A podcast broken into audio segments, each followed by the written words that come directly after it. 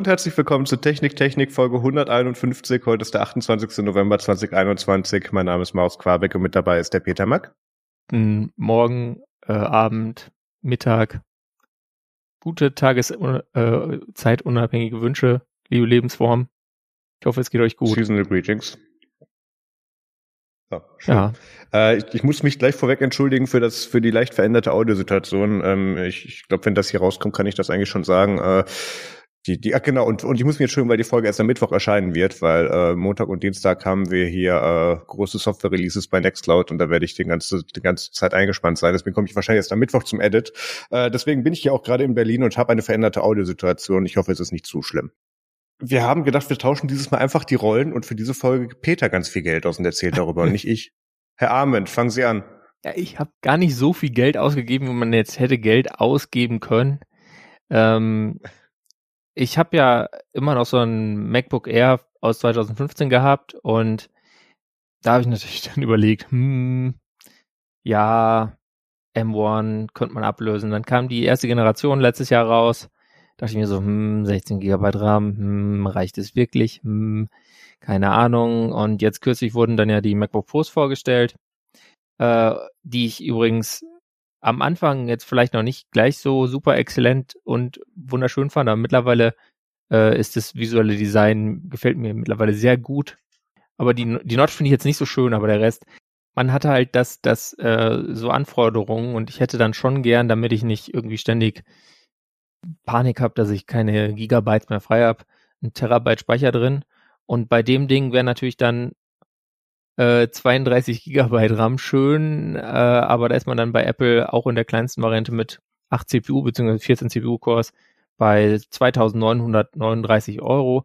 Klar kriegt man vielleicht noch irgendwie mal ein Hunderter oder auch zwei günstiger, aber äh, ja, ist sehr teuer und das brauche ich dann halt eigentlich gar nicht, weil ich komme eigentlich nur mit meinem MacBook Air hin und deswegen äh, habe ich jetzt ungefähr 44 Prozent von diesen 2.939 Euro ausgegeben äh, für ein MacBook Air, ein gebrauchtes bei eBay mit äh, 16 Gigabyte RAM und 1 Terabyte SSD. Ähm, ist für mich natürlich trotzdem ein Riesen-Update, so, hey, alter Retina-Display, wow, man kann da drauf Websurfen und äh, man schläft gar nicht ein, wenn es so auf der Brust liegt, weil es nicht so warm ist. Ähm, ist voll schlimm. Das sind jetzt vier Pixel auf einmal. Ja. ja. Ähm, also dann iOS-Apps zu nutzen ist auch echt ziemlich cool. Also mache ich jetzt, habe ich einfach mal für ein paar Sachen ausprobiert, so für äh, mhm. also Matrix, also Element, äh, aber auch so eine Markdown-App, die ich sonst gern äh, nutze auf dem iOS, die habe ich jetzt mal so installiert und ich weiß noch, best weiß nicht, bestimmt noch irgendwas anderes. Ähm, es ist, äh, ja, es macht einfach Spaß. Also kann man, kann man ganz gut benutzen, ist, ich bin jetzt noch nicht an irgendwelche Geschwindigkeitsgrenzen gestoßen.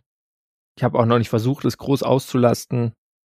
Ähm, ich bin jetzt noch so beim Datenumzug und da muss ich natürlich dann jetzt erstmal auf meinen bestehenden System versuchen, Duplikate zu eliminieren. Dann, weil ich, man legt ja dann manch, also man versucht ja immer so Dateien ordentlich wegzuspeichern und das sinnvoll zu organisieren, aber das scheitert dann ja doch manchmal an der Realität. Und ähm, ja, dann mal so Duplikate jetzt eliminieren. Und dafür habe ich ein Programm gefunden, das heißt TZKAWKA. ich weiß nicht, wie man es ausspricht. Es ist in Rast geschrieben und es funktioniert. Das ist das, was ihr wissen müsst. Und das gibt's äh, für Linux, macOS und Windows. Und damit räume ich jetzt meine Computer so nach und nach auf und migriere dann die Daten rüber und mache dabei dann nochmal ordentliche Backups und so. Ähm, äh, Realtime Follow-up. Äh, ausgesprochen wird es Kafka und es bedeutet Hiccup in Polisch. Na dann. Also auf Polnisch. Schluck auf. Okay, ich. Steht auch, steht auch nur auf deren Webseite ganz ja, oben. Ja, ich weiß. Aber.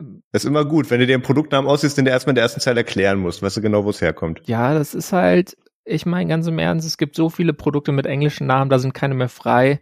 Und im Polnischen ist halt noch viel mehr frei, dafür versteht es halt dann keiner und kann keiner aussprechen. Trade-offs. Ja. Äh, hm. Also, ja, das sind jedenfalls so die Dinge, die ich jetzt so äh, gemacht habe. Und Marius, was hast du denn so gemacht? Ja, ich möchte dich an dieser Stelle erstmal natürlich beglückwünschen im Club der M1-Nutzer. Ja. Äh, Early Adopter will ich es jetzt nicht mehr Also nennen. Tim Pritloff hat schon Ähm. recht. Es ist wirklich so, wie wenn du von Verbrenner auf Elektro wechselst. Oh, jetzt fang du nicht auch noch an mit dieser Analogie. ähm, ich, ich warte ja echt drauf, dass Apple dieses Auto rauskommt und dann ist das keine Ahnung, Diesel. Und ähm, Erdgas. und Holzvergaser. Ähm, ja, genau. Du, du, du musst es mit verheizten Android-Telefonen aufladen oder so, keine Ahnung. Ähm, ich, ich bin sehr gespannt, was du performance-technisch die nächsten Wochen und Monate noch berichten wirst. Ähm, ich bereue ja tatsächlich mittlerweile nicht, das R genommen zu haben, ähm, weil ich das, äh, weil das Pro halt, äh, weil das R halt immer noch so eine gute Performance hat und ich das Pro schon nicht komplett ausreize, mit trotz allem, was ich damit mache. Ähm, wo ich glaube, dass das dieses Thermal Throttling Trade-off tatsächlich wert wäre, weil ich den zu Peak Performance so lange wahrscheinlich eh nicht brauche. Aber ja, ähm, ich stand jetzt auch ein paar Mal wieder hier in Berlin, da geht man ja da so kurz einmal die Heiligen Hallen beim Kurfürstendamm eben kurz besuchen und steht dann da vor solchen MacBooks und so und äh, ja, muss mich dann jedes Mal daran erinnern, nein, du nimmst den nicht mit, der, Der bleibt ist zwar hier. so schön, aber Ja. der kommt jetzt nicht mit. Der bleibt jetzt hier. Ja, Ja. Richtig. Ich habe ich hab letztens, das kann ich auch noch erzählen. Ich, ich habe äh, diese Woche wieder, äh, die letzte Woche habe ich wieder Apple-Mitarbeiter verwirrt. Und äh, weil ich habe ein iPod Touch gekauft. ja, so ungefähr war die Reaktion von dem Menschen am Eingang auch. Der hat dann erst gemeint, ob ich mich versprochen hätte. Entschuldigung, in welchem Jahr denken Sie, dass wir leben? Nee, ist viel besser. Ich habe da den Marketing-Pitch für Apple Music gekriegt und dass das auch mit dem iPhone funktionieren würde übrigens. Ähm, habe ich gesagt, ja, danke. Ich bin äh, durchaus äh, noch in den 90er geboren ähm, und äh, wurde dann weitergeschickt. Nee, ich brauche den Backup-Audio-Recorder. Ähm, da nehmen wir ja die, die, die iPod Touches gerne für, weil jetzt hier am, am Montag groß Keynote aufgezeichnet wird und so und ich will einem mindestens ein Backup-Audio haben und das ist dann lokaler Lavalier-Mic und Audio-Recorder in der Brusttasche oder so. Machen wir dann damit. Ähm, und das sind die einfach klasse für. Und äh, wie gesagt, die, diese Diktier- oder Memo-App lobe ich ja öfters ganz hoch, die, weil die auch wirklich gut ist. Dann ist das eigentlich der beste Gerät, was du dafür nehmen kannst. Alle anderen Audiorekorder sind teurer und nicht so gut. Klein und leicht. Und hat einen Headphone-Jack. Ja. Äh, ich stelle gerade fest, ich habe doch ungefähr wahrscheinlich genauso viel Geld ausgegeben wie du, wenn ich mir das hier so anschaue. Ähm, weil ich habe mir auch noch eine Apple Watch Series 7 gekauft. Ähm, aus pragmatischen Gründen. Ich habe ja in den letzten Folgen kurz mal angesprochen, mein Vater musste am Herz operiert werden und gesundheitlich wurde da so ein bisschen, war es da so ein bisschen kritisch und äh, jetzt ist dann der Zeitpunkt gekommen, ähm, weil meine Mutter jetzt auch irgendwie in den letzten Jahren so ein paar Mal ein paar Sturzverletzungen hatte, dass die jetzt alle mit Apple Watches ausgestattet werden, ähm, äh, damit da zumindest irgendjemand anruft, wenn da was passiert. Und da mein Vater jetzt diese Woche aus der Kur äh, entlassen wurde, beziehungsweise sich selber entlassen hat, weil da zu viele Covidioten rumgehangen haben, ähm, ist äh, jetzt meine Series 6 dann unterwegs nach, nach Gelting und die kriegt dann mein Vater und ich bin auf die Series 7 umgestiegen. Gott, Covidioten auf Kur. Meine Fresse. Covidioten auf Kur, ja, es hat eine gewisse Ironie, ne? Ähm, ist, ist aber super. Nee, der soll sich zu Hause weiter erholen, das ist in Ordnung. Ja, aus ähm, Versehen in der Nervenheilanstalt. oh, da war ich ja auch ein paar Mal, also das sind die Leute eigentlich ziemlich normal. Das stimmt, die, sind- die sind okay, ne? Die, die wirklich Ja. Verrückten sind alle draußen. Das ist Naja. richtig. Die kriegen Geld dafür, dass sie da sind. Ähm, so, äh, was habe ich denn hier? Ich habe die, ich will sagen 50 Millimeter, aber das kann glaube ich nicht stimmen. Warte mal, was habe ich denn hier? Das sind, nee, 50 Meter Wassertiefe. Ja, Quebec liest das Richtige vor. Äh, welches Modell ist das? Ach genau, ich habe die Series 7 in 45 Millimeter in der Product Red Edition. Ich habe mir das Ding jetzt endlich mal in Rot gekauft.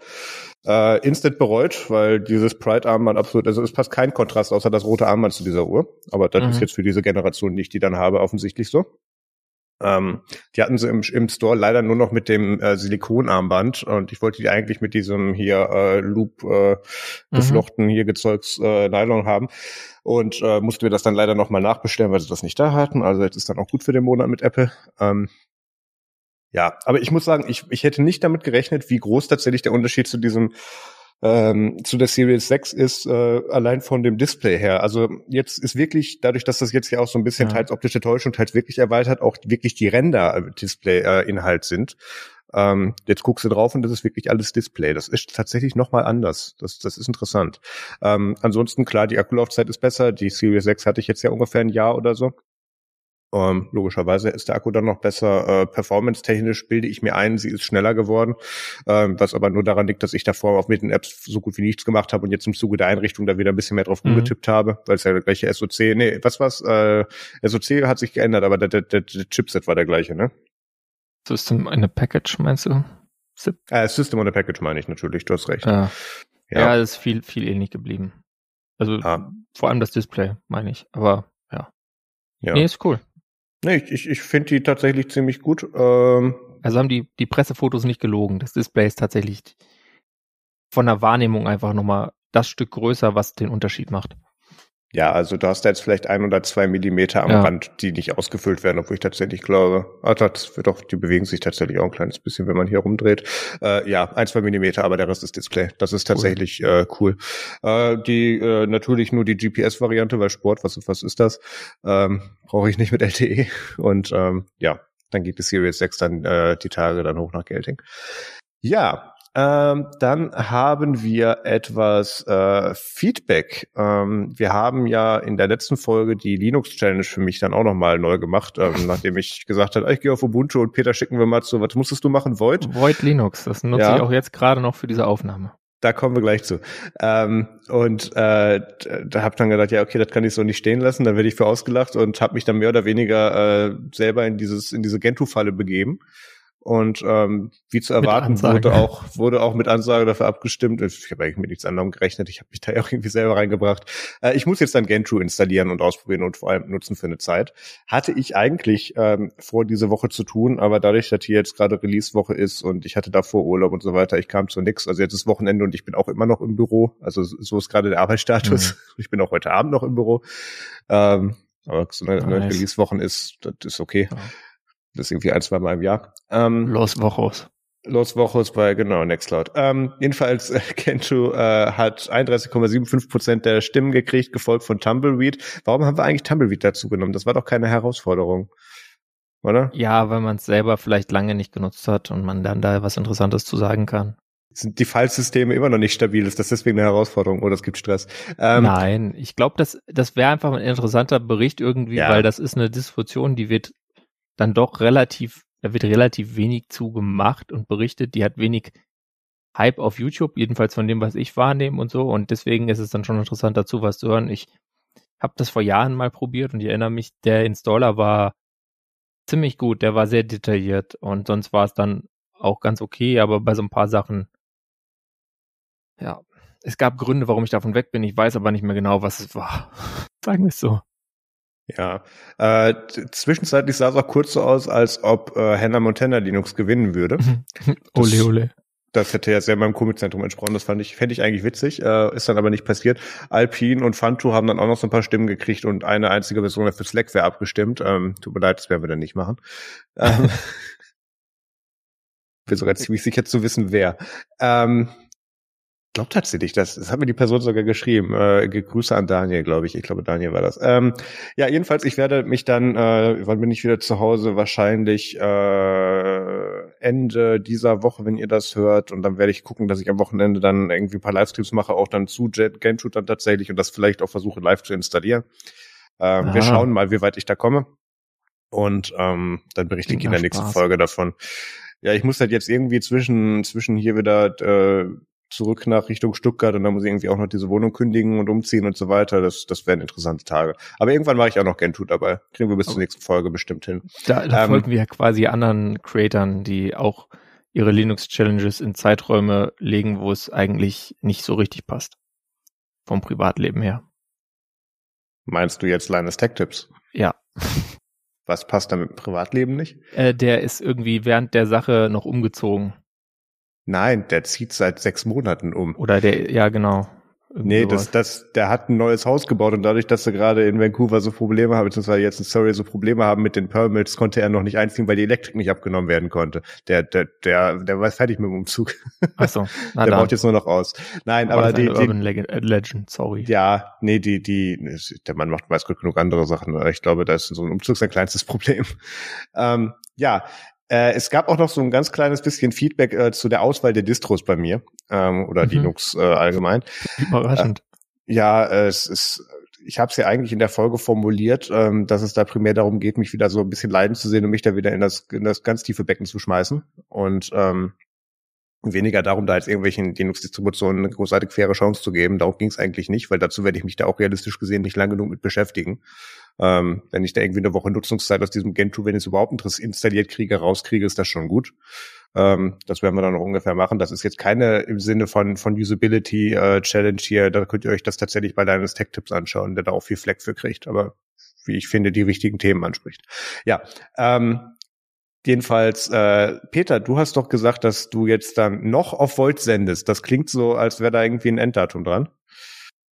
Ja, das, das klingt so und das wird auch wahrscheinlich so sein. Ich meine, äh, wenn ich jetzt hier schon quasi, ich werde mit diesem MacBook Air äh, quasi drei andere Computer ablösen. Ähm, mein altes MacBook Air, dann so ein ThinkPad Yoga ähm, und dann noch mein ARM Chromebook, weil ich habe jetzt ja ein ARM-Laptop, was tatsächlich alltagstauglich ist für alles. Dann brauche ich auch nicht mehr so ein, so ein Spielzeug, was auch wenn das super nett ist, so, so ein 10,1 Zoll Ding dazu haben, was dann ja. noch convertible ist. Es war schon immer schön, aber es, äh, diese ganzen Systeme, die man hat, die muss man ja dann doch irgendwie ein bisschen managen und Updates machen und Daten von dem einen aufs andere und ihr wisst schon.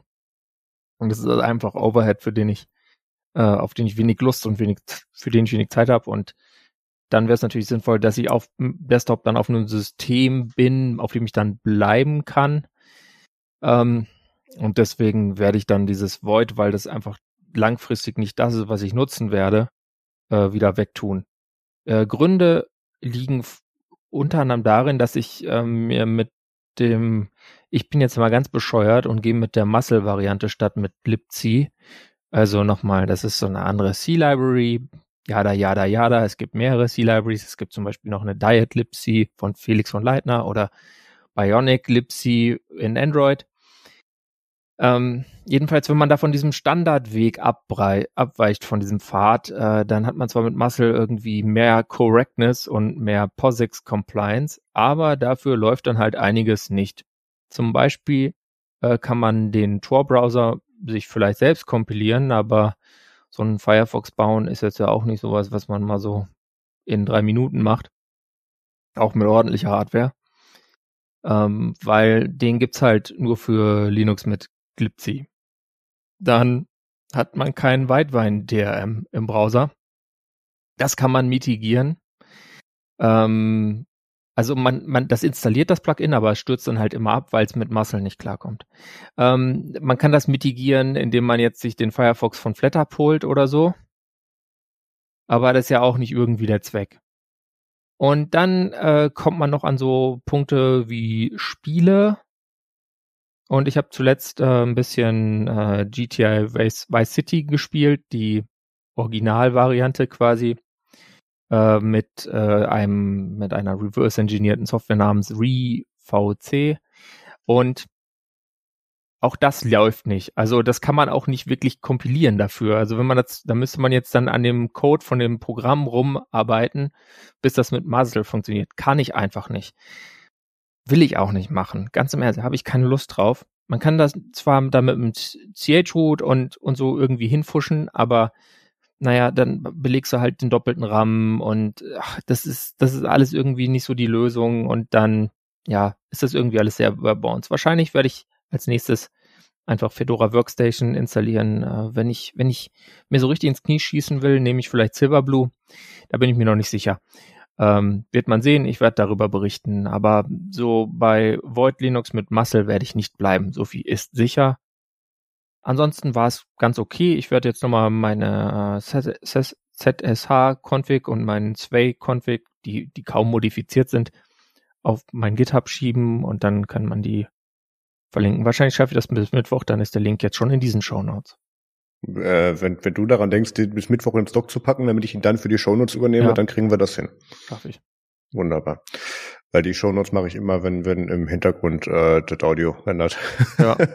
das ist aber auch so ein Problem. Jetzt seit ich auf dem M1 bin, ich krieg die nicht mehr fertig. Auf Intel war das noch möglich. Da hat das ja auch dann irgendwie zwölf Minuten zum Export und Konvertieren und so weiter alles gedauert. Scheiße, ey. Hm. Diese schnellen Computer machen einen fertig. Ja, es ist nicht gut. Ja. Teaching sent to think was a mistake. Grüße an äh, Wendel. Ähm, ja, Dann hatten wir noch einen Kommentar von Ruti oder Rüti, ich bin mir nicht sicher, wie man es genau ausspricht. Äh, Ruti hat letzte Woche oder in der letzten Folge schon mal kommentiert und wenn ich jetzt noch lange genug rede, finde ich den Tab wieder. Da genau. Ähm, da ging es um diese Linux-Hardware.org Geschichte, ähm, was da jetzt, äh, wo ich dann gesagt habe, ich hatte mich da auch nicht viel mit beschäftigt, ähm, dass das für mich nicht so aussieht, als ob das Projekt da jetzt irgendwie groß Traction hätte und da ging es darum, ob es hilft, seine Hardware irgendwie einzutragen. Ähm, Rüti hat da mittlerweile noch mal ein bisschen nachgeliefert in Kommentar und hat geschrieben, ähm, dass das eben eben so ein Tool ist, dass der da mit Hardware Probe dann automatisch dann irgendwie einen Code rauskriegt und den dann irgendwie dann gegen diese Seite schmeißen kann und dann Informationen zur Linux-Kompatibilität rauskriegt. Was im Prinzip das ist, was dieses Ubuntu Certified Hardware Program auch macht, aber dieser Zwischenschritt mit ähm, und jetzt tatsächlich kriegst du hier über diese Verbindung angezeigt, was damit geht und was nicht geht, den hat äh, die Canonical-Seite zum Beispiel nicht. Ähm, deswegen ist das tatsächlich ganz praktisch, das wusste ich so nicht. Ähm, und da schreibt er dann im Kommentar, er oder sie auch noch, äh, wie es jetzt darum geht. Ähm, das muss er dann mit, mit einem Ubuntu Live-System machen und äh, macht man dann gerne im Mediamarkt so ähm, und äh, da, da gucken dann die Mitarbeiter über die Schulter und sagen dann, oh, ein Linux. Äh, das habe ich, da gab es die Zeiten, das habe ich dann auch mal gemacht, nur ich habe es dann direkt installiert. Das fanden die nicht so gut. Ähm, Er hat gesagt, nee, nee, Live-System reicht mir nicht. Ich will das sehen, wie das bootet. So, ähm, ja, egal. Also, äh, wer da noch Informationen möchte, den Kommentar von Rüti ist in den Shownotes verlinkt. Dann, ach, das habe ich schon lange nicht mehr an Peter abgedrückt. Peter, was, wie, wie kann man uns erreichen? Ähm, wir haben so eine E-Mail-Adresse, die heißt domian.techniktechnik.de. Man kann unter dieser Folge auf techniktechnik.de kommentieren.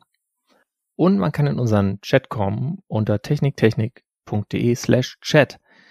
Ähm, das geht dann mit Telegram oder Matrix. Das ist absolut korrekt. Wir freuen uns auf euer Feedback und äh, gehen jetzt mal so endlich in die Sendung rein und beginnen mit Dinge, über die wir heute nicht reden. Ich glaube, du musst den Knopf nochmal drücken, da war kein Echo dabei. Dinge, über die wir heute nicht reden. No. Kommt, kommt nicht durch? Kommt gar nichts. Okay. Hast du den Mischpult endlich kaputt gemacht? Nee, also bei mir im Ohr klingt's äh, richtig, aber. Äh, musst du den Mixer, musst du den Mixer auch durchstellen. Ich glaube nicht, dass das hier so ankommt. Dinge, über die wir heute nicht reden. So. Ja. Schade, ich hatte kurz Hoffnung. Nee, äh, ja, und zwar fangen wir an. Ja. Twitter Blue. Also Twitter nimmt endlich Geld von Nutzern an die dafür etwas Theming, weniger Werbung, eine Undo-Funktionalität und neue Features zuerst bekommen. Aber US only. Wir reden darüber, wenn wir es auch tatsächlich ausprobieren dürfen. Mhm. Dann Mini ITX Seaberry. Das ist ein Carrier Board für das Raspberry Pi Compute Module 4, wo man die eine PCI-Lane des Raspberry Pi auf Gazillionen Ports verteilen kann. Ziemlich teuer, ziemlicher Quatsch. Vielleicht aber lustig, also schaut es euch an, wenn es euch interessiert. Windows 10 on ARM. Das unterstützt jetzt nicht mehr die x86-Emulation für Apps, weil Microsoft möchte, dass die Nutzer auf Windows 11 on ARM wechseln, welches das Feature noch behält und auch weiterhin behalten wird. Blöde Geschäftspolitik, aber mehr muss man dazu nicht sagen. Doch, eine einzige Einschränkung habe ich noch rausgekriegt. Äh, in den Insider-Builds, die noch mit Windows 10 gemacht werden, wird es weiterhin drin bleiben. Na dann. So. Also für die Leute, die das legal erworben haben, naja, eigentlich ist das die einzige Möglichkeit, wie du an Windows 10 on ARM eigentlich rankamst über das Insider-Programm. Ja, Von daher ändert sich eigentlich nicht viel. Für die ganzen MacBook-Nutzer ändert sich nichts. Vor allem, die haben sich ja in dem Insider-Bild, das ist mir ja letztes Mal versehentlich passiert, das habe ich dann erst, als ich das Ding nicht mehr im Coherence-Modus mal gestartet habe, versehentlich festgestellt, dass sich meine Windows 10 VM auf Windows 11 geupdatet hat. Ah. Ohne mein Zutun. Also ja, war sehr interessant. Das läuft alles automatisch. Yay. Ja, bleiben wir aber bei der Zahl 10. Das Fairphone 2 im Dezember 2015 mit Snapdragon 801 und Android 5.1 eingeführt, erhält jetzt Android 10. Im März kam Android 9. Das klingt zwar alt, weil gerade Android 12 der Shit ist, aber ist trotzdem diese kurze Erwähnung und einen 10 Applaus wert. Nachhaltigkeit. Yeah. 10 durch 2 ist 5, also Risk 5. Da gibt's immer noch zu wenige halbwegs interessante Boards. Das Beagle 5 wurde kürzlich abgekündigt und steht jetzt so ähnlich als Vision 5 V1 wieder auf dem Markt. 150 Dollar Dual Core Sci5 U774 im Star 5 JH 7100 System on a Chip, welches wohl etwas buggy sein soll. Die Gruppe sind Linux-Entwickler, also vermutlich nicht jeder von uns, daher weiter. 5 plus 1 ist 6 und damit sind wir beim Pixel 6. Da ist der Fingerabdruck-Scanner jetzt schneller. Äh, gähn. Und dann gibt es da noch so ein Gaugan 2 Ding, das Marius angeschleppt hat, aber jetzt doch nicht richtig drüber sprechen will. Äh, ähm, ich konnte es auch gerne kurz erklären. Das war diese KI-AI-Geschichte, wo man äh, diesen Nvidia-Prozessoren äh, dann vorgeschrieben hat, bezüglich in Textform, äh, was man sich da jetzt als gemaltes Bild gerne vorstellen würde. Und die haben das dann gemacht.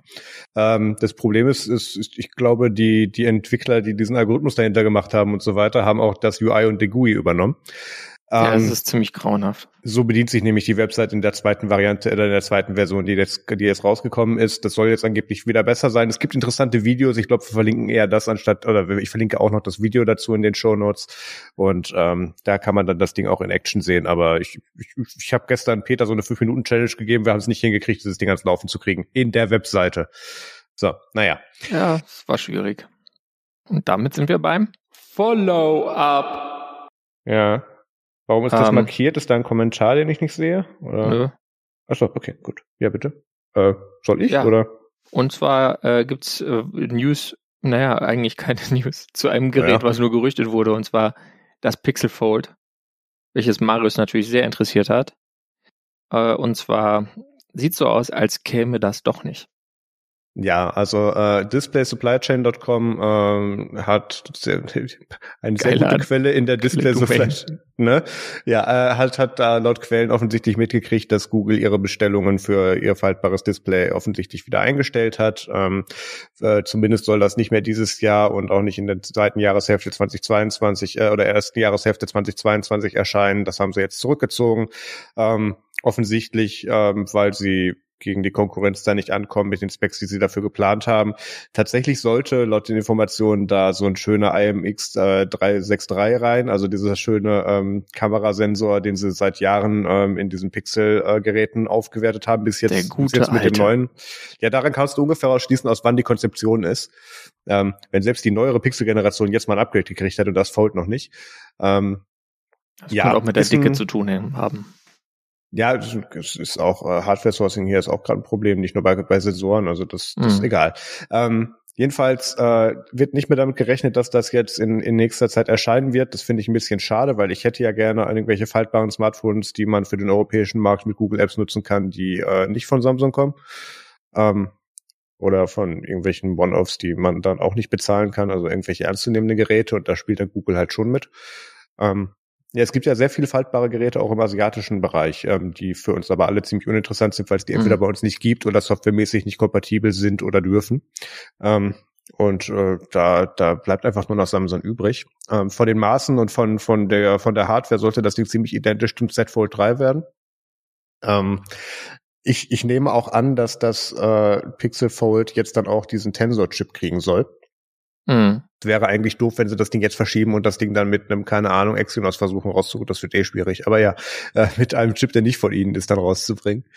Ähm, aber die äh, Informationen in der letzten Folge, glaube ich, die wir hatten mit Android 12L, wo wir gesagt haben, okay, mhm. jetzt kommt der faltbare Support, die Hardware muss gleich da sein, ähm, scheint jetzt wohl nicht so zu sein. Das war, war sehr wahrscheinlich so geplant, aber das ist jetzt dann nicht mehr der Fall. Genau. Ich habe ein bisschen was zu äh, Chips mitgebracht. Und da haben die Leute von Qualcomm, die am Dienstag äh, ein Event haben werden, jetzt schon mal was Lustiges gesagt. Und zwar, oder nicht was Lustiges gesagt, sondern haben sie gesagt, ja, hier, also Windows on ARM ist die Zukunft und ähm, wir wollen dann auch mal schneller sein als äh, Apple mit dem M1. Äh, bislang, wenn man sich so die existierenden Snapdragon-Chips auch in PCs anschaut, da gab es ja dieses äh, Surface Pro X zum Beispiel. Letztes Jahr ähm, ist das natürlich nicht so ganz der Fall und basiert noch nicht so auf der Realität. Andererseits hat natürlich Qualcomm äh, Nuvia übernommen, früher in diesem Jahr. Ich glaube, wir haben darüber auch berichtet. Ähm, das ist eine Firma, die wurde von Chipdesignern äh, gegründet, die vorher bei Apple, Google, ARM, AMD und Broadcom tätig waren. Unter anderem eben der Typ, der auch äh, quasi vom A7 bis zum A14 das äh, Chef des Apple Chip Design Teams war. Also das sind Leute, die eigentlich wissen sollten, wie es geht. Von daher äh, kann man da durchaus Hoffnung haben und äh, soll dann in 2023 soweit sein. Also Samples also 20, schon vorher. 2023 dann das Level von M1 jetzt. Ja, ich denke, sie wollen natürlich dann so schn schneller sein, als Apple dann ist. Ähm, aber schauen wir mal, was dann rauskommt. Das bleibt das, spannend, ja. ja. Ähm, ich bin mir ziemlich sicher, dass diese Lifestyle Company aus Cupertino äh, am Ball bleiben wird. Ja, Qualcomm will halt auch seine, seine Adreno GPUs so hoch skalieren, dass sie auf das Level von dedizierten Desktop GPUs kommen und so, ähm, was ja auch ganz interessant ist als Ziel, aber ähm, gut, GPUs andererseits ist ziemlich parallelisierbar. Da kriegen mhm. sie das vielleicht sogar hin. Da muss einfach nur genug nebeneinander klappen, packen und dann hoffen, dass es noch funktioniert. Ähm, ja. Dann Genauso gibt natürlich das. noch so ein Wettbewerber von Qualcomm und das ist MediaTek und die haben jetzt äh, ein neues Flagship SoC angekündigt und zwar den Dimensity 9000. Ähm, Warum haben sie nicht 9000, 9001 genannt? Ja, weiß ich auch nicht, du der, äh, also die vorherigen Chips, wie zum Beispiel der Dimensity 1000 aus dem letzten Jahr, also sie überspringen da gleich 8000 auf einmal, äh, der war ein bisschen langsamer als der Snapdragon 888 und äh, der Samsung Exynos 2100. Und jetzt dieser neue Chip soll quasi mithalten können. Äh, sie bauen den bei Taiwan Semiconductor im 4-Nanometer-Prozess und nutzen, das ist jetzt das Bemerkenswerte, warum wir überhaupt darüber reden, die neue ARM V9 Architektur. Sprich, sie haben dann die ganzen neuen Cores drin, also Cortex X2, äh, dreimal Cortex A710 und Cortex A510, ähm, die alle ein Stück schneller sind von der, von der IPC her. Äh, dazu dann noch eine Mali-Grafik, G, G710 und äh, ein bisschen APU für Neural-Zeug. Ähm, sind wir mal gespannt, wie das dann läuft. Äh, sind wir mal gespannt, äh, wie es da mit den Software-Updates aussieht. Das ist bei MediaTek immer so ein Problem. Der mhm. Linux-Support äh, von denen ist äh, ja schon legendär, aber eben nicht legendär gut. Dann äh, kommen wir zu weiteren Happy Topics. Yay. Ähm, ja. Tatsächlich happy. Irgendwie. Ja, wir, wir hatten vor äh, einigen Monaten, glaube ich, schon mal über Pegasus gesprochen und damals auch über Amnesty International Tech, wie sie sich dann da tatsächlich äh, an die Detektierung dieses äh, Rootkits rangegangen sind und wie man sich da testen konnte. Ähm, Spyware für iOS-Geräte im Großen und Ganzen. Und Apple reagiert jetzt und äh, hat die NSO Group wegen äh, der Pegasus Spyware äh, möchte sie jetzt verklagen und hat offiziell die Nutzung deren Produkte, Services und und äh, und was was noch Plattformen äh, genau, Geräte, äh, Software und Dienste untersagt. Ähm, nicht, weil die offiziell natürlich äh, Plattform kaputt machen und Leute ausspionieren, sondern weil sie sich für ihre Testsachen irgendwelche hunderte automatisch generierten Apple-IDs generiert haben. und das ist gegen die TOS. Also ähm, ja, muss man halt auch irgendwie machen, ne? Ähm, was gegen die Geschäftsbedingungen verstößt, ne? Ja, ich meine, das, das, das, das war ja damals bei Facebook auch so. Also ich meine, es ist nicht das Problem gewesen, dass wir großartig ausspioniert wurden, sondern dass ähm, hier, wie, wie, wie hieß das, äh, Cambridge Analytica äh, gegen die Facebook äh, TOS ja. verstoßen hat. Also das war das eigentliche Problem. Ähm, der Rest stand da schon so drin. Ähm, ja, Craig Federicki hat dann äh, auch nochmal gesagt, dass hier äh, staatlich ge gesponsertes Hacking und so weiter ähm, besser kontrolliert werden muss und dass der da natürlich gegen ist, logischerweise. Wäre auch doof, wenn er was anderes sagt. Er hat diesmal nicht über Sideloading gesprochen. Offensichtlich äh, kam das beim letzten Mal schon nicht so gut an. Ähm, was, was, hat er, was, was war das genaue Zitat? Du hattest mir das gestern noch erzählt. Äh, Habe ich? Äh, das ist das die Wurzel alles, alles Böses? Irgendwie, was war das? Ja, es, also das war so im Wesentlichen, dass Sideloading äh, quasi Böses und die ganze Sicherheit ruinieren würde. Dass man das also auf keinen Fall auf dem iPhone einführen kann. Was natürlich lustig ist, wenn Apple parallel eine Plattform hat. Gut, die ist nicht immer so dabei, aber auf dem Mac, wo du halt Sideloaden kannst. Und es mhm. ist jetzt auch keine ganz große Hölle. Aber gut. Mhm. Da, da finde ich ja immer dann den, den Zusatz von Tim Apple immer cool, der da meint, ja, es gibt schon, ihr könnt ja Android-Geräte kaufen. Äh, oder auch dicht gefolgt dann von äh, Android-Devices, recycle those. Ähm, ja. Was haben wir hier noch? Äh, genau, äh, der Lawsuit äh, ist jetzt, also gelegt ist der ja nicht, aber wurde von The Verge aufgegriffen und groß analysiert. Den Teil erspare ich euch. Ähm, was Apple in dem Zusammenhang auch noch machen möchte, ist ähm, die äh, Nutzer dann in solchen Vorfällen auch äh, informieren. Ähm, wie genau sie das vorhaben, haben sie nicht erklärt, aber ich nehme stark an, dass die ähm, diese Detektierung mit mit Untersuchung der Logfiles, wie sie das auch bei Amnesty International äh, schon gemacht hatten, ähm, dass das wahrscheinlich dann da auch irgendwie automatisiert wird. Das ist dann ganz toll, wenn auf deinem iPhone dann auch noch ein Programm laufen muss, was delokal guckt, ob die Logfiles noch noch okay sind oder nicht. Ähm, ja, das, das wird alles nicht besser. Ähm, das Problem war, dass sie damals oder dass sie auch bis heute nicht genau wissen, welche Lücken genau ausgenutzt wurden oder ausgenutzt werden. Und äh, seit iOS äh, 14.8 ist es offiziell gefixt, zumindest nach dem Kenntnisstand, den sie damals hatten. Habe auch gesagt, ähm, du kannst dir nicht sicher sein, weil so funktionieren Zero Days, sie funktionieren, weil noch keiner offiziell davon weiß. Also ähm, ja, da kommst du schlecht gegen an. Aber es ist äh, gut, dass da sie da jetzt auch was gegen machen. Ähm, was gegen machen ist relativ. WhatsApp hat äh, die NSO Group aus den gleichen Gründen ähm, auch schon äh, verklagen wollen oder verklagt sie gerade. Ähm, das ändert genauso wenig was an der Problematik. Aber ja, was sollen sie auch anderes sagen, als offiziell sich hinstellen? Ja, wir finden das nicht gut. Hä. Ja, man, man muss halt das tun, was möglich ist. Und ich glaube, das tun sie hiermit. Und das ist ja schon mal gut dass sie dann, wenn sie sehen, okay, da ist ein Verstoß, dann können wir ja hier mal äh, tätig werden und das müssten sie jetzt ja auch nicht unbedingt. Sie müssen ja nicht unbedingt die deswegen verklagen.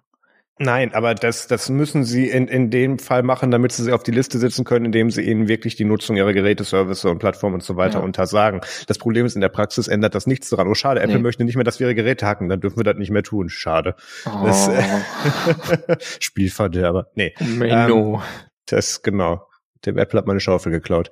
Nee, das wird nix. Ähm, da, äh, da, das, das ist so, ja, da kommen sie halt auf diese Sperrliste mit drauf. Das ist auch eine interessante Sache. Da sind sie aber auch so eingeschränkt mit dabei, dass sie das dann im Prinzip, wie, wie wir das damals mit den, mit den Trojanern auch gemacht haben, da muss halt das Agrarministerium einkaufen und dann geht's trotzdem. So, mhm. also, ähm, es ist leider auch wieder recht zahnlos, dieser Tiger. Naja. Ähm, was, was überraschenderweise etwas mehr Inhalt hatte, als wir mitgerechnet haben, äh, ist der neue Koalitionsvertrag. Ähm, wo wir auch mal ganz kurz drüber reden wollen, weil da so ein paar Sachen im Bereich Open Source und Technologien mit drin stehen. Ähm, kurzer Disclaimer an dieser Stelle oder Disclosure, mein Hauptarbeitgeber äh, hat natürlich auch an diesen Formulierungshilfen mitgearbeitet, ist auch sehr erfreut über viele Sachen, die da drin stehen und da sind viele deckungsgleiche Ziele dabei. So, das war aber bevor ich bei Nextcloud gearbeitet habe, bei mir genauso. Von daher sehe ich da eigentlich kein Problem drin. aber ich muss ja. es sagen. So, allein weil ich diese Woche äh, irgendwie tausend Pressemitteilungen an verschiedenste Leute zu diesen Themen rausgeschickt habe. Kann heiße Kommentare nicht mehr sehen. Egal, ja. Konntest du die jemals sehen? Naja, das Problem ist, jetzt muss ich die beruflich lesen. Ja. Also was, äh, es gibt verschiedene Vorhaben, die sie drin haben. Dieses Papier hat insgesamt 178 PDF-Seiten. Ähm, ich habe es ehrlich gesagt auch noch nicht ganz gelesen. Es steht, es ist natürlich ein, ein Floskelwerk, aber es ist ein weniger, meiner Meinung nach ein weniger schlimmes Floskelwerk als der letzte äh, Koalitionsvertrag, über den ich mich damals sehr lustig gemacht habe, weil da so viel drin war mit 4.0, dies 4.0, das 4.0. Ähm, wenn man jetzt nach 4.0 sucht, findet man kein einziges 4.0. Es gibt irgendwas mit 2.0 bei, bei der Pflege, aber gut, irgendwelche werden halt nach wie vor verarscht. Ähm, äh, Beileid an die Pflegebranche an dieser Stelle was kommen soll, ist, dass äh, man Kommunen nach dem, nach dem im Onlinezugangsgesetz beschriebenen einer für alle Prinzip mit Bundesmitteln entwickelte Lösung übernehmen können, damit sie ihre Digitalisierung vorantreiben. Das heißt, äh, man ähm, nimmt quasi Public Money, Public Code äh, ernst und versucht das jetzt mal zu machen. Äh, trotz außerdem sollen öffentliche IT-Projekte grundsätzlich offene Standards implementieren und in der Regel als Open Source umgesetzt werden. Staatliche Daten aller Verwaltungsebenen wollen die Koalitionäre dann äh, in einheitlichen Formaten über standardisierte Schnittstellen zur Verfügung stellen. Ja, also Open Source Formate werden dabei natürlich dann ausdrücklich unterstützt. Ähm, klingt auf jeden Fall ganz gut. Sie wollen auch sonst die Gesetzgebung ein bisschen öffentlicher machen. Sie haben, äh, wollen digitale Bürgerrechte und IT-Sicherheit stärken. Äh, es steht im Koalitionsvertrag dazu nämlich, äh, sie zu gewährleisten ist staatliche Pflicht. Äh, Finde ich gut, dass das anerkannt wird. Ähm, ist dann natürlich dann die Frage, wie sich das dann im Einzelnen so ausprägen wird, weil letztlich ist ein Koalitionsvertrag ja auch nicht mehr als eine Liste von Absichtserklärungen und da muss man halt gucken, wie man das äh, in genaue Gesetze umgesetzt bekommt und äh, wie das dann auch gelebt wird von den verschiedenen Entscheidungsträgern in Behörden und natürlich auch dem ganzen föderalen Staatsgefüge, was dann immer noch drunter sitzt unter dem, was der Bund macht. Ja, in den, in den Formulierungshilfen vom CCC war natürlich auch der, der komplette Open Cloud äh, Stack gefordert und nicht der Multicloud Stack, wie er jetzt mit drin steht, heißt, es dürfen auch freie Lösungen verwendet werden, aber der Rest kommt halt trotzdem von Microsoft. Und je nachdem, mhm. in welcher Stadt man das beantragt, Peter, München, ähm, kann man dann auch äh, sagen, okay, 99 Prozent Microsoft, 1 Prozent irgendwas anderes. Ähm, und damit ist das dann immer noch gegeben, wie es gefordert wird. Das ist etwas schade, aber es ist näher dran, als man davor war. Von daher nimmt man mit. Ja. Ähm, alles in allem ja auch auch tatsächlich konkreter, als ich es mir vorgestellt hätte. Vor allem nach, gut, nach, war ja nicht so schwer zu toppen nach dem letzten Versuch. Ähm, aber äh, es wird interessant sein zu sehen, was da tatsächlich dann auch angegangen, umgesetzt und äh, nicht verschoben wird. Also da gucken wir mal. Aber es, es waren tatsächlich gute Sachen mit drin, gerade Richtung Public Money, Public Code, auch wenn sie es offiziell so nicht genannt haben. Ja. Ähm, aber das, sie, sie hatten das Äquivalent darin, das musste ich tatsächlich googeln für ein Pressrelease, äh, also das ist tatsächlich das gemeint.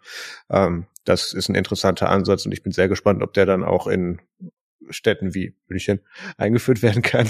Ähm, ja, wir hatten eigentlich noch eine Story drin, ähm, wo, wo München sich überraschenderweise äh, als einzigster gegen den Einsatz solcher Software einsetzt. Bayern. Ähm, Bayern, das Bayern, Land Bayern. Ja, ja, wer sitzt denn in München? Komisch, ne? Also ja. Und bezahlt Dell seine unabhängigen Studien. Ja, aber es ist ja, also München, Limux, Kommune und Land ist halt dann wieder ein anderes Level. Aber klar, ja. das ist natürlich die, ich meine, das ist die CSU. Was erwartet ihr? Also, come on, das ist ja Computer ist das Teufelswerk.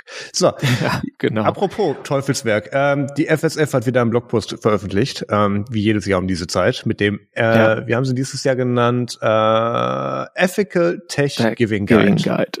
Ja. Da hatten sie irgendwann auch mal Ethical Tech Buyers Guide mal genannt, ich glaube vor einigen Jahren.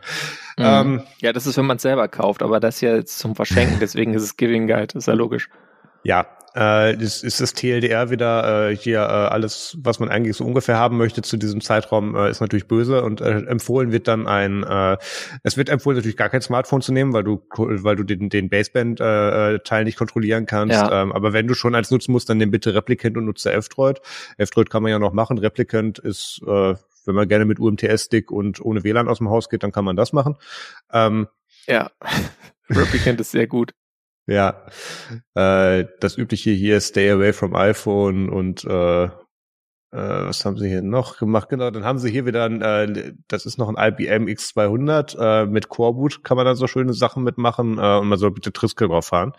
Das ähm, sind ordentliche Geräte und wenn man die, Entschuldigung, Entschuldigung, ich muss einschränken, LibreBoot, nicht Coreboot, das kriegt wieder E-Mails. Wenn man die beim Brausen äh, so auf die, die Brust liegt auf dem Sofa, dann schläft man auch schnell ein, weil es so schön warm.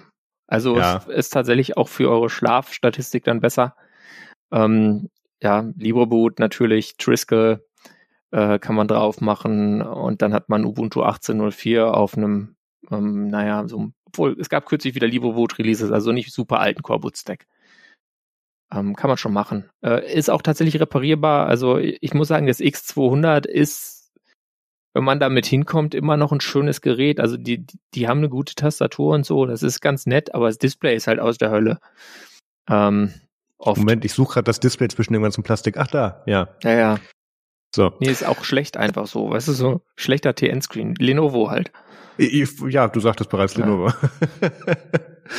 Ah, obwohl das auch nicht mehr stimmt. Da gibt's nee, stimmt nicht mehr, aber damals war es noch Damals so. auf jeden Fall, auf jeden Fall. Da konntest du dich froh, wenn eine der Hauptfarben abgebildet war auf dem Display. Ob die dann gewünscht war, ist eine andere Frage. Ja. ja. Was wird noch empfohlen? Vikings D8 äh, sieht eigentlich aus wie so ein wie so ein Miniserver-Nassschrank im ITX-Format. Ähm, mhm. äh, ja, ich weiß jetzt nicht genau, warum sie ausgerechnet die Hardware empfehlen, keine Ahnung. Ja, keine Ahnung. Ich habe mir das. Es steht also, da auch nicht wirklich. Also ich weiß nicht, nee. warum sie exemplarisch auf den verweisen. Naja, egal. Sie machen es aber, weil es ja. so gut ist. Und mhm. man klickt dann da auf bei und dann kommt man, kommt man da irgendwo hin. Also Vikings, okay. Ja, also ich meine, an einem Server-Chassis mit, mit Festplatten einstellen ist jetzt nichts verkehrt. Also die, die wurde, das war jetzt so erfolgreich mit dem Ethical Tech Giving Guide. Das heißt, wenn jetzt jemand sagt, ich will den Vikings Yacht kaufen, dann steht er gerade bei mir jetzt momentan Maintenance Mode ja. bei der Webseite. Aber gut, ähm, irgendwas ist ja immer. Ich wollte mal in die Specs schauen, aber gut. Der Server, auf dem das läuft, ist auch ein Vikings D8, den mussten sie leider auch verkaufen. Haben sie einen zu viel. Egal. So, äh, dann gibt's die Kategorie Cool Devices. Ähm, ja. Ein Neu-G USB True Random Number Generator. Ja. Ähm, the perfect present for the crypto geek in your life. Wer hat die nicht? Ähm, FST01SZ, uh, also is a tiny USB 32-bit computer based on a free, as in freedom, hardware design and newly updated by its designer. Nodgy is an implementation of a true random number generator, gefolgt bei einer langweiligen MCU und, und Partnummer. Ähm, hast du mittlerweile verstanden, wofür man den braucht? Ja, für gute Zufallszahlen.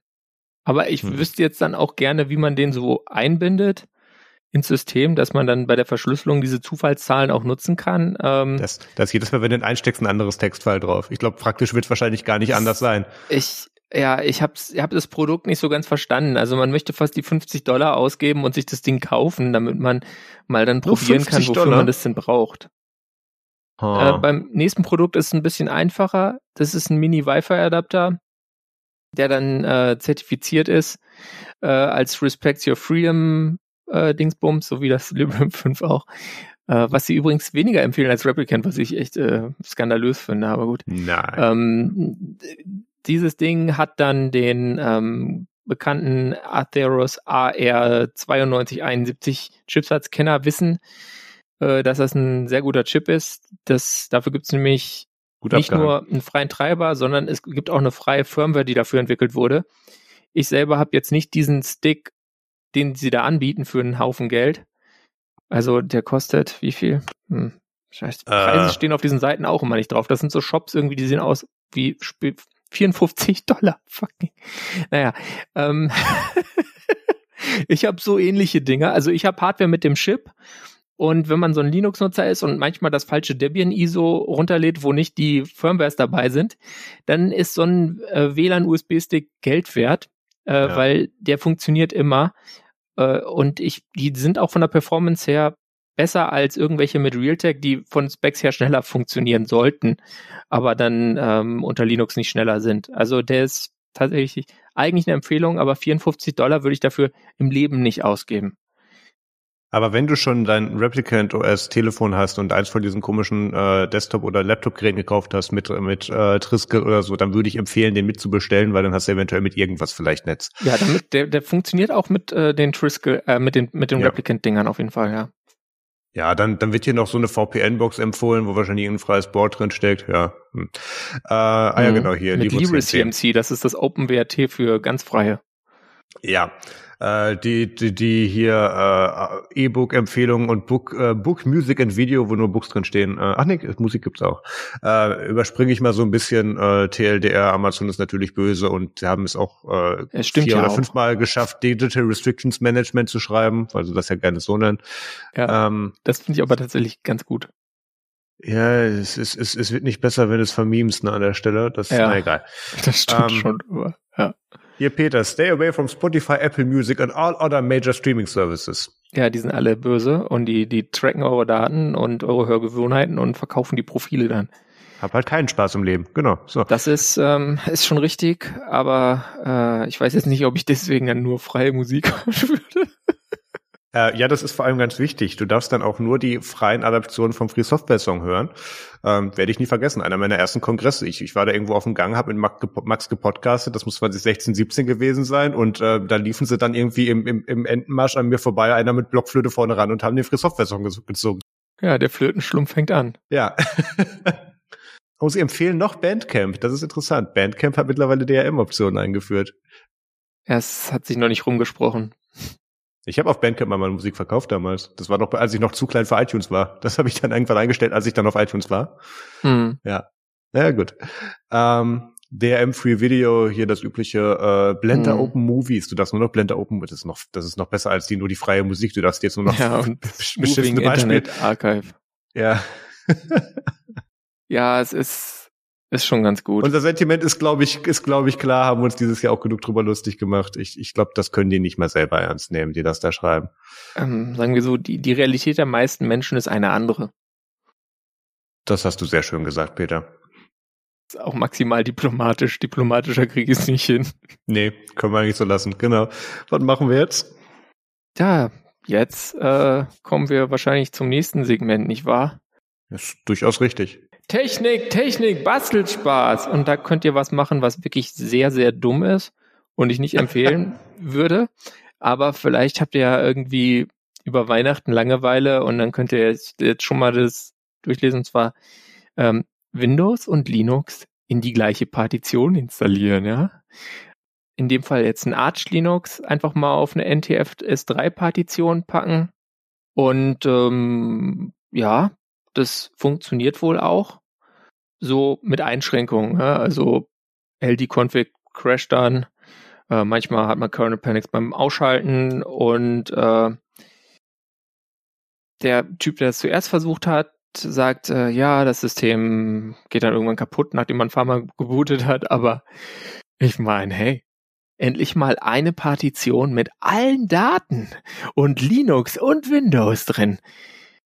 Das ist doch ein Traum. Keine Partitionierungshelle mehr. Dafür halt NTFS mit Linux, was eine super Idee ist.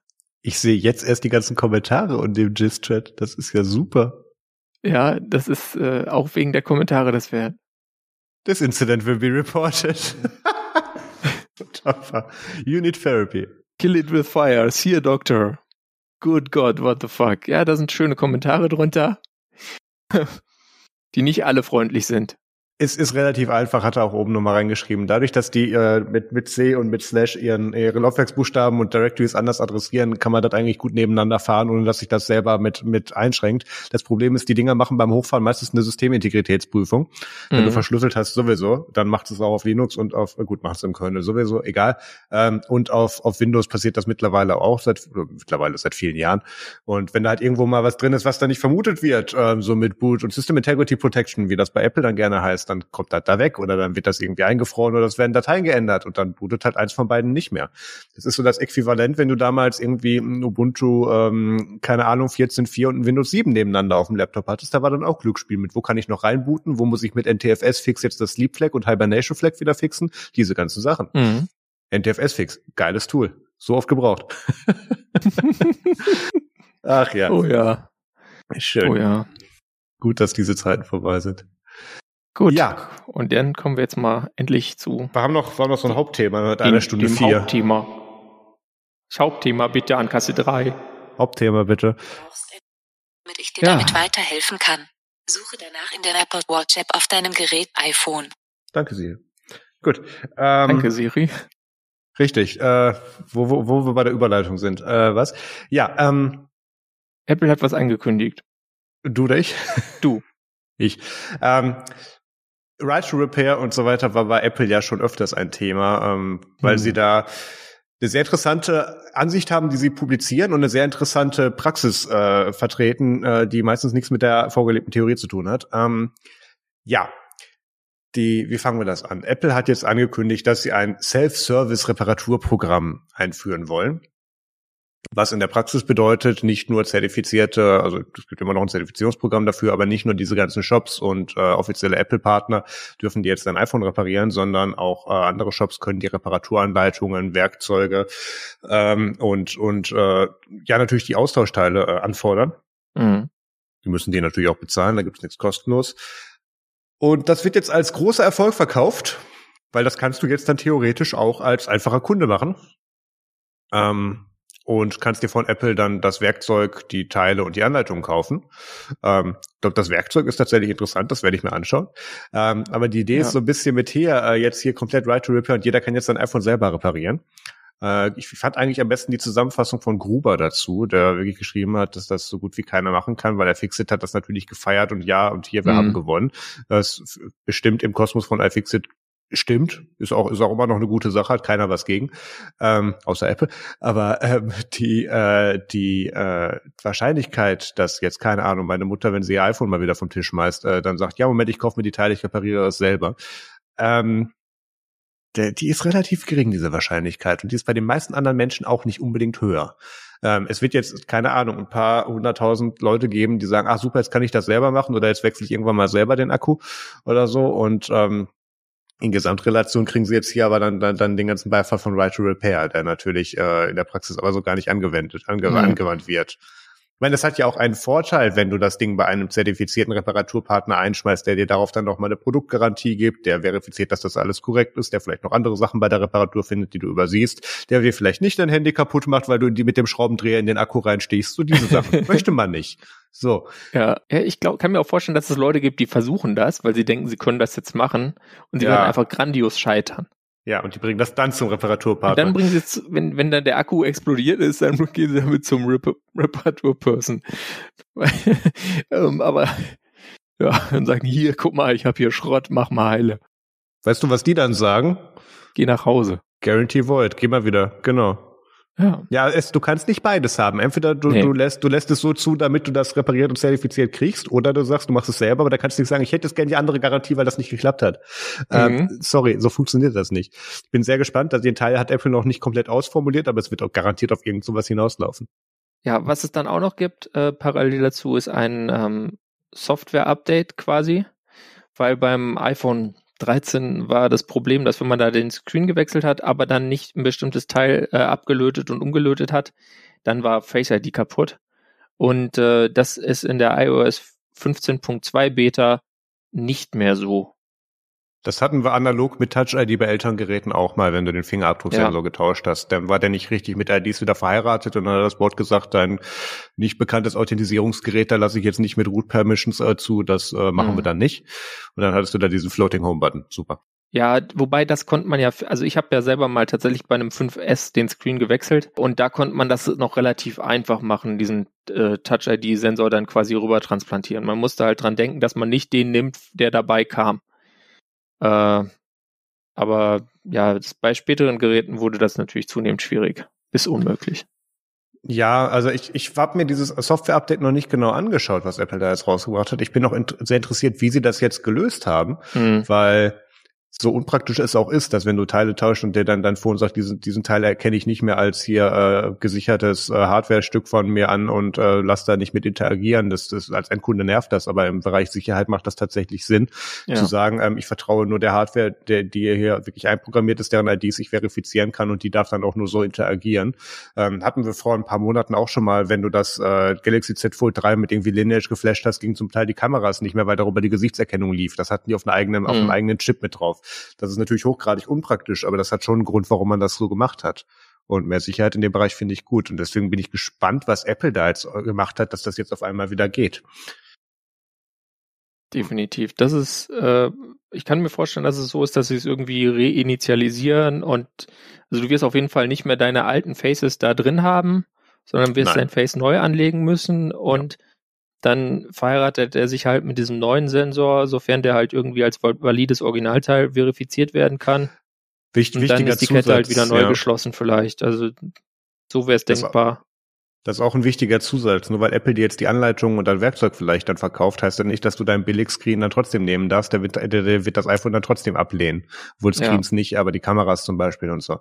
Ähm, du musst weiterhin Originalteile kaufen dafür. Das ist, das ist dann noch diese, diese nächste Ebene von Right to Repair, dass du dich da auch dazu entscheiden darfst, da deinen eigenen Scheiß, so beschissen er auch ist, reinbauen kannst äh, oder dürfen sollst. Mhm. Ähm, wie sinnfrei oder sinnvoll das ist, äh, das würde ja. ich im Fallbeispiel Aber es äh, ist natürlich machen. auch gut. Das ist dann tatsächlich auch die gute Sache im Store, dass man dann jetzt den Originalscreen kaufen kann.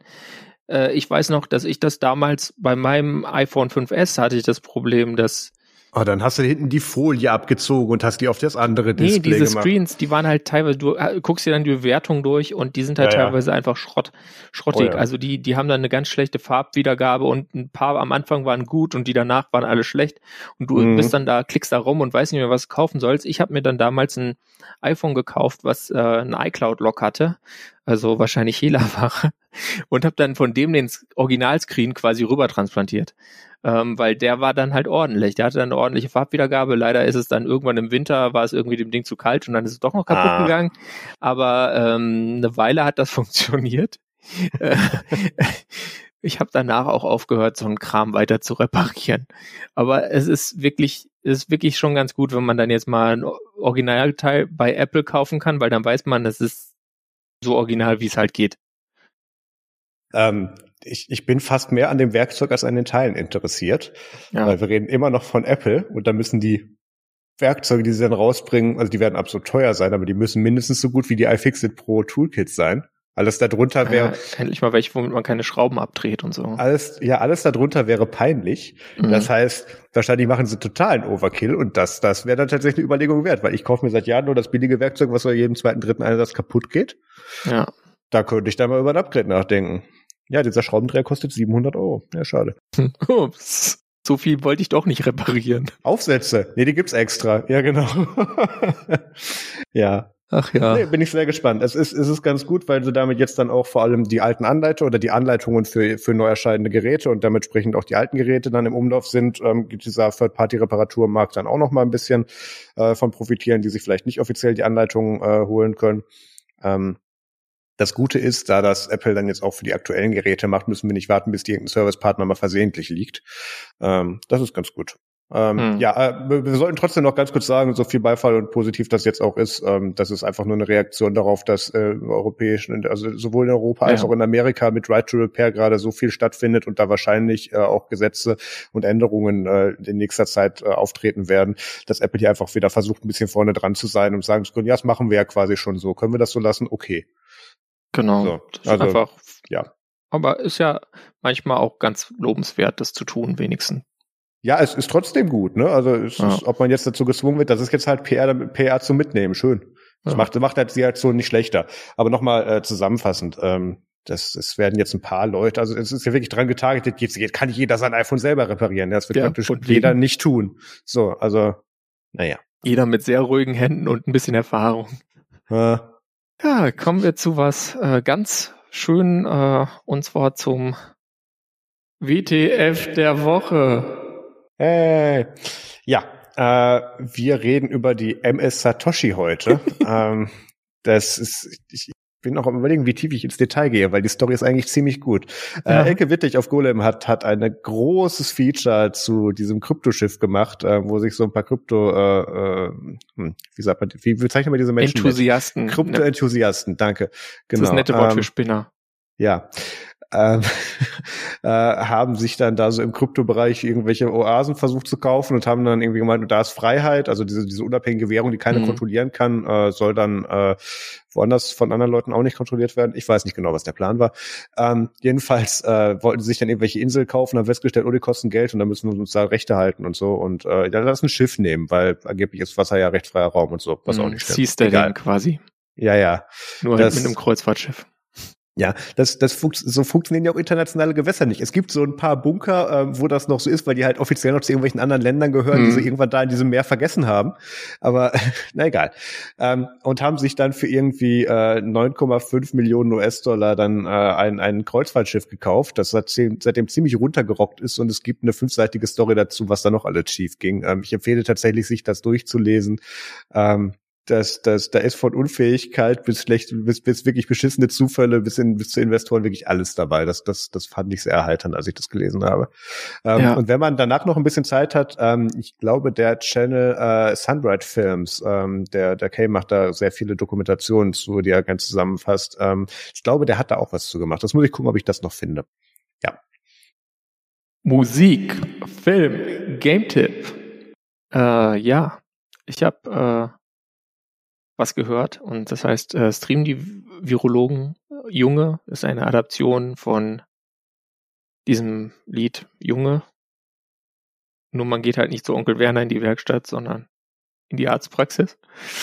Ähm, äh, das fand ich irgendwie ganz lustig. Ich weiß nicht, ich möchte jetzt auch niemand zu irgendwas zwingen, aber äh, kann ich ja auch gar nicht, sonst würde ich ja tun. Dann äh, habe ich was zum Rumklicken.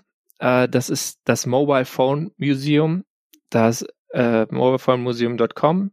Das ist echt ganz nett, weil man da viele schöne Sachen angucken kann. Es gibt dann zum Beispiel auch die, die ugliest Phones der Welt und so. Da sind dann so ein paar alte Nokia-Geräte dabei. Äh, kann man sich einfach mal so durchklicken. Gerade wenn man, ich meine, ich erinnere viele, weil ich diesen Markt halt seit ja über zehn Jahren intensiv verfolge, also was ich 15 Jahren ja locker dabei, äh, von diesen Dingern, die dann da gezeigt werden, aber manche Kuriosität hatte ich dann doch vergessen und das hat mir sehr viel Freude gemacht, da mal mich durchzuklicken. Vielleicht freut's euch ja auch. Und dann habe ich noch tatsächlich was gespielt zur Abwechslung. Und zwar äh, ReVC, das ist dieses äh, Vice City reverse engineert, kann man dann auch unter Linux laufen lassen, halt nicht unter Void mit Musel, aber sonst, äh, und da gibt's jetzt keinen Link, sondern nur einen Link zu einem, äh, also man kriegt das noch bei archive.org äh, als Binary und bei GitHub gibt's auch noch den Code, wenn man ihn findet. Äh, aber äh, es gibt dann noch einen Link zu einem Artikel zu Torrent Freak, äh, weil die, äh, dieses Projekt hat eine Takedown-Notice bekommen, wenig überraschend. Äh, und äh, sie versuchen sich jetzt dagegen zu verteidigen, weil sie sagen, es äh, ist Fair Use, was wir machen, man braucht ja trotzdem die originale Lizenz und so weiter. Marius, äh, was hast du gemacht? Ich nehme an, nichts mit Raubmordkopien, so wie bei mir. Diese Woche nicht, nein. Ähm, ich habe äh, habe ich gemacht, genau. Äh, ich habe einerseits im Urlaub äh, es geschafft, Podcasts zu hören. Nein. Doch. Wie machst du Urlaub? Und ich hatte kurz Urlaub. Ich lag mal kurzzeitig irgendwie am Strand und äh, da war mir mhm. langweilig und da musste dann Laptop wieder her. Ja, ähm, und ich empfehle die Folge vom Vergecast, die Spezial, ich glaube, die Dienstagsfolgen sind das, ne, von Dieter ja. Bone ähm, mit dem Titel Let's Chat About RCS, ähm, äh, Rich Communication Standard, wenn ich mich richtig erinnere. Der ähm, SMS-Nachfolger. Ja, äh, sehr interessantes Feature. Ich glaube irgendwie ein bisschen über eine Stunde lang äh, von Dieter mit vielen Stimmen aus der Industrie dazu. Äh, ich dachte eigentlich über das Thema ganz gut Bescheid zu wissen und war doch noch mal sehr überrascht, wie viel Neues auch für mich dabei war. Mhm. Kann ich sehr empfehlen. Äh, und dann habe ich dieses neue Pokémon-Spiel gespielt. Und ich muss tatsächlich, doch steht neues Pokémon-Spiel. Ich weiß nämlich nicht, wie es heißt. Pokémon strahlender Diamant. So, so gut habe ich es gespielt. Ähm, oh ja, ich kam irgendwie bis zu zwei Arena-Orden und dann wollten diese anderen Menschen, die da mit mir im Urlaub waren, irgendwie so, keine Ahnung, soziale Interaktion. Du kennst das. Ekelhaft. Unglaublich, ja. Gehen nur noch allein in Urlaub, unfassbar. Nein, ähm, war schön. Und äh, ja, ich, ich muss mal gucken, vielleicht komme ich da heute Abend noch dazu, wenn ich aus dem Büro wieder draußen bin. Ähm, ja, ansonsten, ich, ich merke, wie sehr ich tatsächlich äh, äh Livestreams auf Twitch vermisse. Da war jetzt irgendwie die letzten mhm. Wochen halt nix, weil ich war nicht zu Hause. ähm, muss ich mal schauen und dann, oh, super wieder Einstieg dann. Also dann war ich mir meine Follower wieder mit kaputt. Nächste, nächster Stream, dann Marius installiert Gentoo. Wunderbar. Okay. Das wird cool. muss ich mal schauen. Ich muss, obwohl, warte mal, kriege ich da, ja, wahrscheinlich der nächste oder der übernächste Stream. Also entweder spiele ich Golf oder äh, installiere Gentoo. Muss ich mal schauen, was zuerst passiert. Aber wird beides an diesem Wochenende stattfinden. Ja, damit äh, sind wir für diese Folge durch. Ich empfehle nochmal äh, auf den äh, sozialen Kanälen, wenn man da mir folgt, mal so Montag, Dienstag reinzuschauen, dann äh, sieht man, was ich hier gerade in Berlin so mache. Und äh, danach gucke ich mal, ob ich wieder irgendwie einen geregelten Schlafrhythmus hinkriege oder so. Release-Wochen sind oh, anstrengend. So, überschätzt. Wofür ja. wurde denn Clubmate erfunden, Marius? Das ist richtig, ja, ja. Ich, ich trinke die auch ganz fancy aus einem Weinglas. Oh. Ja, das ist ja. die anderen Gläser sind in der Spülmaschine. Ich bin heute Morgen bei Kaffee geblieben, aber ich habe auch eine Clubmate im Kühlschrank. Ja. Sehr gut. Ja, das, das ist einer der Vorteile, wenn man in einem Berliner Büro ist. Äh, hier ist das Standardware. Es gibt ja, mehr Mate als Wasser. Da ist das verfügbar. Das ist nicht so wie ja. in München, wo du den einen Supermarkt raussuchen musst, wo du es kriegst. Ja, okay, Import. Ach, wunderbar. Ja. Cool. Ähm, Feedback äh, bitte in die Kommentare oder per E-Mail oder per Social Media. Äh, Peter hat das vorhin so schön erklärt und ähm, wir hören uns dann in zwei Wochen wieder. Äh, wie gesagt, die Folge erscheint jetzt erst am Mittwoch, weil ich hier über ein paar Sachen geredet habe, die ich noch nicht liegen möchte vor Mittwoch. Ähm, aber das seht ihr dann. Genau. Vielen Dank fürs Zuhören, macht es gut und bis zum nächsten Mal. Tschüss. Macht's gut und ciao.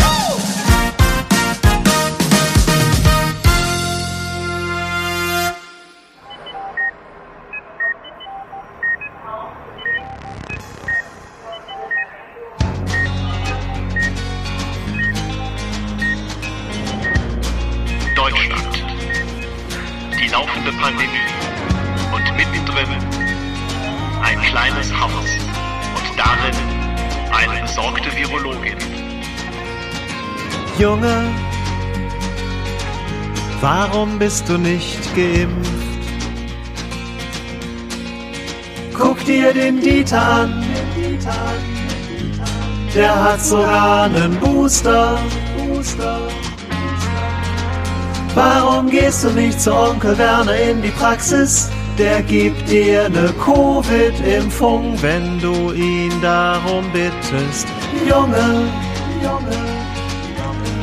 Und wie du wieder aussiehst, Schilder auf der Demo, ständig dieser Quatsch. Was sollen die Nachbarn sagen? Und dann noch das Geschwurbel, da fehlen mir die Worte, das will doch keiner hören. Was sollen die Nachbarn sagen? Wie trägst du eine Maske? Wir wissen nicht mehr weiter. Junge, Junge, brich deiner Mutter nicht das Herz. Es ist noch nicht zu spät, dich für die Impfung zu entscheiden, entscheiden, entscheiden. Du hast dich doch früher so für Bio interessiert, wäre das nichts für dich? Ein eigener Immunschutz, Junge, Junge, Junge. Und wie du wieder aussiehst, Tubus in der Röhre ständig dieser Lärm.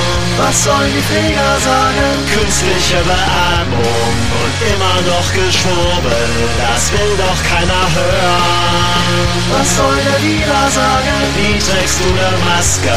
So viel schlechter Umgang, wir sehen dich so nicht gern. Was soll der Posten sagen? Und soll das alles enden? Wir machen uns doch Sorgen.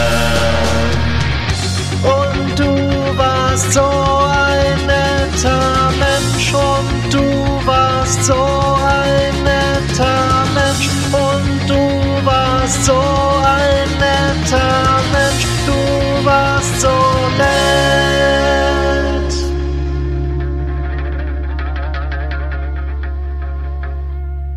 Und immer deine Freunde, ihr leugnet doch Corona und ständiges Geschwurbel.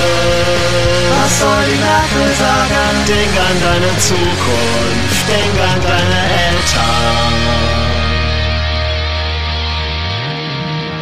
Willst du wirklich sterben?